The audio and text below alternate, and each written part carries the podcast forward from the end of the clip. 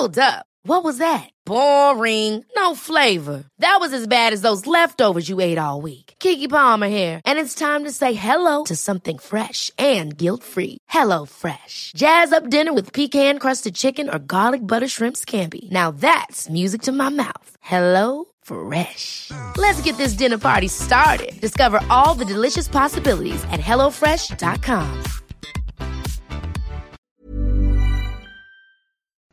O paraíso está perdido.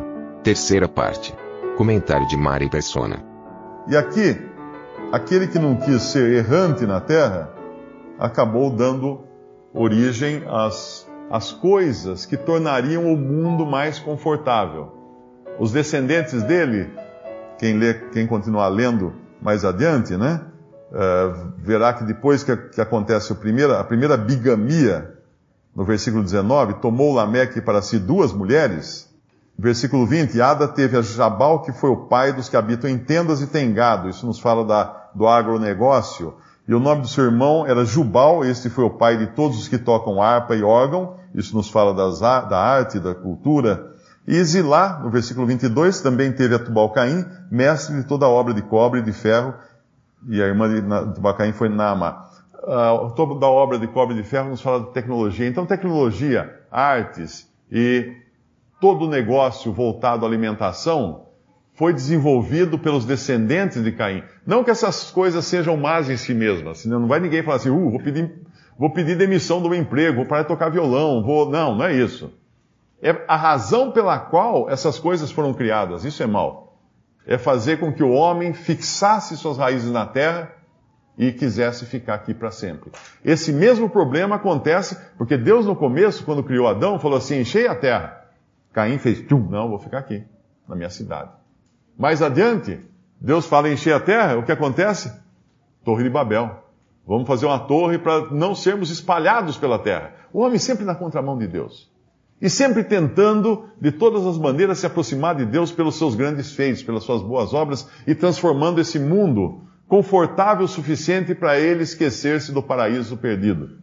Para ele não se lembrar que um dia existia um lugar que ele perdeu por causa do pecado. Isso foi o fato que levou o homem para fora do paraíso, o pecado.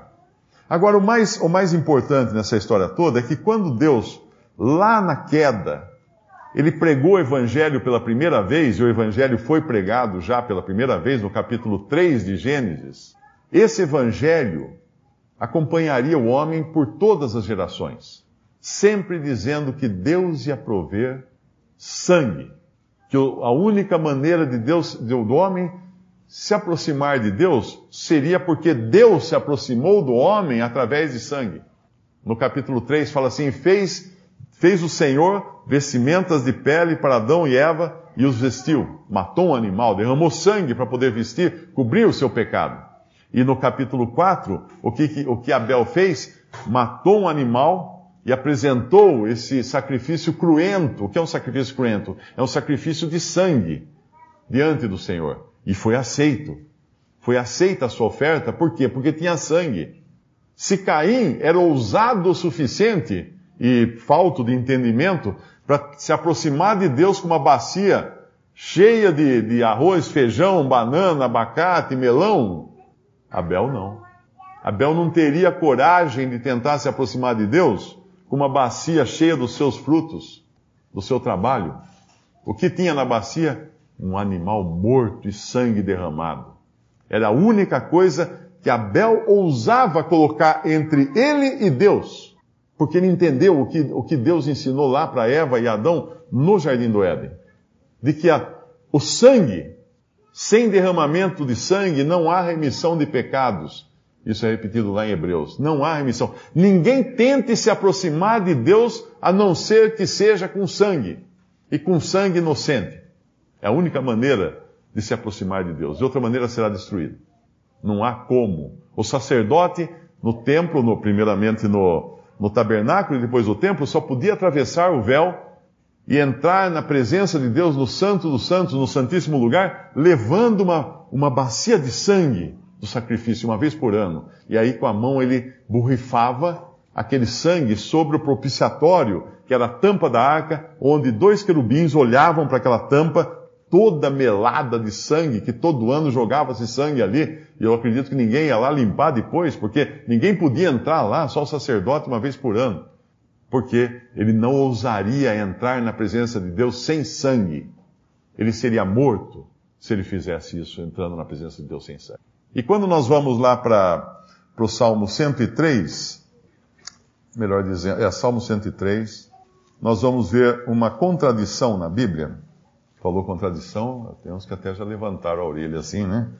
É. O Salmo 103, ele diz assim: Bendize, ó minha alma, ao Senhor, e tudo que há em mim, bendiga o seu santo nome. Bendize, ó minha alma, ao Senhor, e não te esqueças de nenhum de seus benefícios. Isso aqui é muito interessante, porque ele não está orando ao Senhor. A gente podia falar assim: olha que bonita essa oração. Não, ele não está orando ao Senhor. Ele está orando para a sua própria alma. O seu ser inteligente, que tem comunhão com Deus através do seu próprio espírito, está dizendo à sua alma, que é o depósito das suas emoções e das suas afeições, para ela não se esquecer dos benefícios de Deus, para ela bendizer a Deus. Bendize, ó minha alma, ao Senhor. Não te esqueças de nenhum dos seus benefícios. Olha que interessante. Isso é um homem convertido falando isso falando para si mesmo bendizer, bendizer o Senhor e não se esquecer dos benefícios. E aí no versículo 3, é Ele que perdoa todas as tuas iniquidades e sara todas as tuas enfermidades. Quem redime a tua vida da perdição e te coroa de benignidade e de misericórdia, quem enche a tua boca de bens, de sorte que a tua mocidade se renova como a águia, o Senhor faz justiça e juízo a todos os oprimidos, fez notórios os seus caminhos a Moisés e os seus feitos aos filhos de Israel, misericordioso e piedoso é o Senhor, longânimo, grande em benignidade, não repreenderá perpetuamente, nem para sempre conservará sua ira. Não nos tratou segundo os nossos pecados, nem nos retribuiu segundo as nossas iniquidades. Porque, pois quanto o céu está elevado acima da terra, assim é grande a sua misericórdia para com os que temem, os que o temem. Quanto está longe o oriente do ocidente, assim afasta de nós as nossas transgressões. Eu já viajei para o ocidente, quando eu fui para os Estados Unidos, você pega um avião no Brasil e vai para o Ocidente, em direção ao Ocidente. Mas o problema é que quando eu cheguei nos Estados Unidos, eu não cheguei no Ocidente. O Ocidente ainda estava lá. Então eu viajei para o Oriente, eu fui para a Europa, casamento do meu filho, mais Oriente que eu consegui até hoje, foi para a Romênia. E quando eu cheguei no Oriente meu daqui, que era a Romênia, o Oriente ainda não era lá. O Oriente continuava. E se eu continuasse viajando, Oriente sempre estar na minha frente como uma banana proverbial, proverbial cenoura na, na, na ponta da vara para fazer o cavalo andar, né? Que o cavalo vai andando achando que vai pegar a cenoura, não acha. Então, nunca eu chegaria ao Oriente como nunca chegaria ao Ocidente, fosse o lado que eu fosse. E assim é o que Deus faz com os pecados. Quanto está longe o Oriente do Ocidente, assim afasta nossas, nossas transgressões. Ou seja, Deus não vai mais alcançar as nossas transgressões quando nós cremos no sacrifício de Jesus, quando nós entramos na presença de Deus, não mais com nossas obras, mas com o sangue de um ser perfeito, o próprio Cordeiro de Deus, Cristo Jesus, o sangue derramado na cruz, porque na cruz ele tomou nosso lugar. Ele levou ali o nosso lugar. Ele foi feito pecado em nosso lugar. Tudo isso tinha Caim, se ele quisesse. Essa misericórdia de Deus, Caim tinha. Ele tinha disponível. Se ele se arrependesse, se ele cresce, se ele simplesmente aceitasse aquele evangelho que foi pregado lá no Éden, que ele sabia da história que Adão e Eva contaram para ele, aquele evangelho que o seu irmão Abel pregou, mostrando que a aproximação diante de Deus só pode ser feita com sangue de um animal inocente, ele teria isso. Agora eu falei da contradição. Êxodo 34, você vai notar que ele fala a mesma coisa que ele falou no versículo, ele fala que no versículo 8 do, do Salmo 103, ele fala, misericordioso e piedoso é o Senhor, longânimo e grande benignidade. E aí segue todas aquelas promessas de perdão e salvação que vem em seguida, aqui no Salmo 103. Porém, quando nós vamos lá para Êxodo 34, Uh, passando, pois, o Senhor, versículo 6, passando, pois, o Senhor perante a sua, a sua face, clamou, Jeová, o Senhor, Deus misericordioso e piedoso, tardio em iras e grande em beneficência e verdade, que guarda a beneficência em milhares e perdoa a iniquidade a transgressão e o pecado, que ao culpado não tem por inocente, que visita a iniquidade dos pais sobre os filhos e sobre os filhos dos filhos até a terceira e quarta geração. Ué, estamos falando de dois deuses aqui? Um que para Moisés falou assim: Eu vou sim castigar perpetuamente. Vou visitar a iniquidade dos pais nos filhos de, de, de geração em geração. E um Deus, no Salmo, falou assim: eu, eu não me lembrarei dos seus pecados. Temos dois deuses aqui? Não, temos um Deus só. Um Deus que vai tratar com o ímpio, com justiça, com rigor, porque o pecado exige. E um Deus, o mesmo Deus que trata com o pecador contrito, que crê em Cristo Jesus, que crê no sacrifício de Deus, com misericórdia, com perdão, com salvação.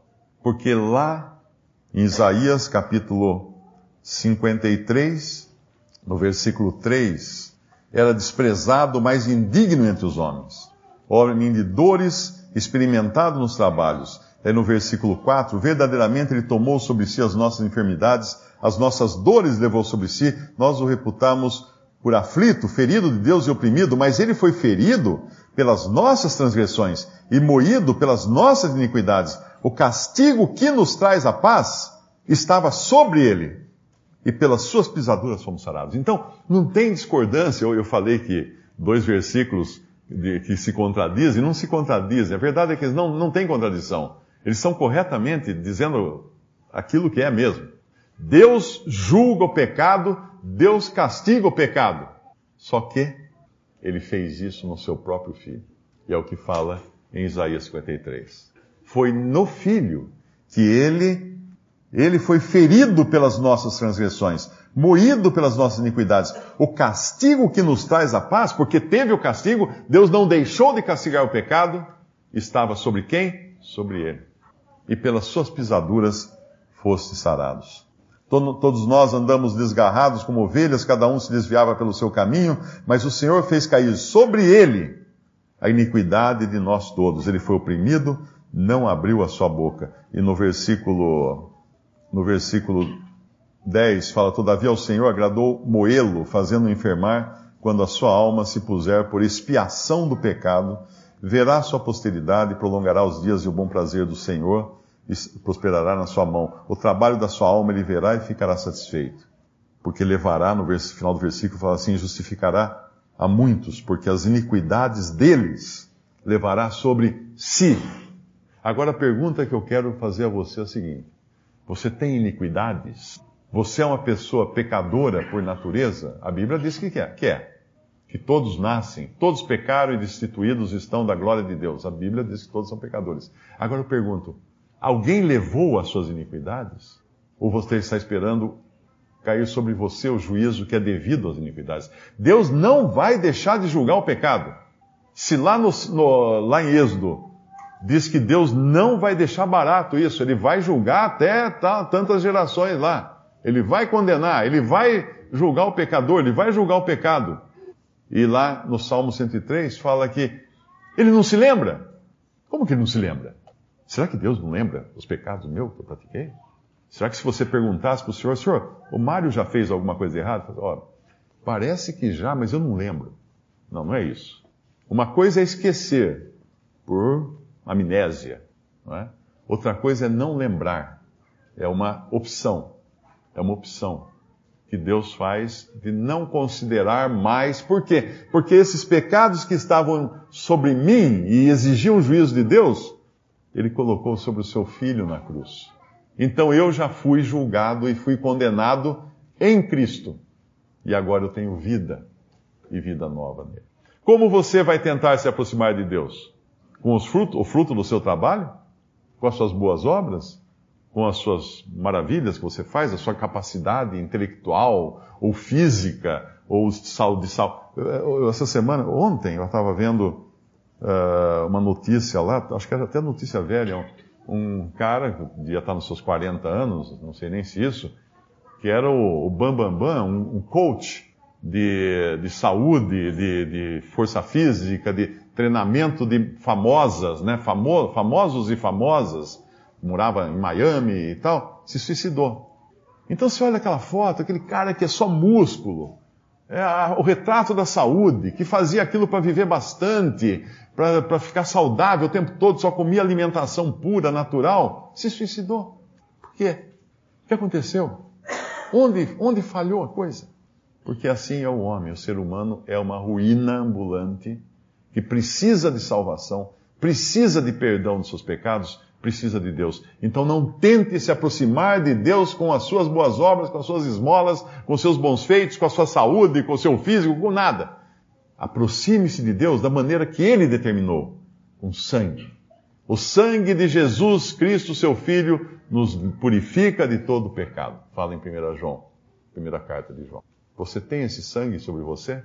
Quando os, os hebreus foram liber, libertados do Egito, o comando que Deus deu a eles para eles pudessem ser, primeiro, reconhecidos como sendo do povo de Deus e depois libertos, era que eles deviam matar um cordeiro, cada família matar um cordeiro, passar sangue na porta e aguardar dentro, pronto para a partida, prontos para a partida, esperando, porque naquela noite o anjo do Senhor ia passar sobre a terra do Egito ia ferir todos o primogênito de todas as casas que não tivesse sangue na porta. Vendo eu sangue, ele diz, não entrarei. Você tem sangue na sua porta? Existe uma história que foi, se passou na, na Segunda Guerra Mundial ou na Primeira Guerra Mundial, não sei bem. Mas uma aldeia que os soldados entraram, invadiram a aldeia e começaram a entrar em cada casa e matar todo mundo. Aí um soldado, depois de matar todo mundo na casa, ele saía, pegava um, um chumaço de, de folhas tal, passava na poça de sangue de algum morto dentro da casa e fazia um X na porta e assim por diante, para que os outros soldados que viessem já, so, já poderiam saber que não precisava entrar naquela casa, que a morte já tinha entrado ali. E uma família, não sei se o menino viu aquilo, correu, contou para os pais, os pais imediatamente mataram um animal lá, um frango, uma um cabrita, qualquer coisa, pegaram o sangue, fizeram um X na porta e ficaram quietinhos dentro da casa. E não foram mortos. Vendo eu sangue, diz o Senhor, passarei por cima. Aí vem a palavra Páscoa. Passarei por cima. Será que Deus vê sangue em você? Sangue de Cristo, o único sangue que pode limpar pecados? Eu espero que seja o caso. Como? Como? Creia em Jesus e creia que ele morreu por você. Não diga, Jesus é nosso Salvador. Não. Você tem que dizer, Jesus é meu Salvador. A primeira pessoa.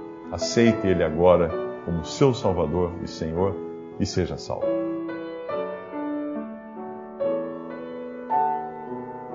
Visite respondi.com.br. Visite também 3minutos.net.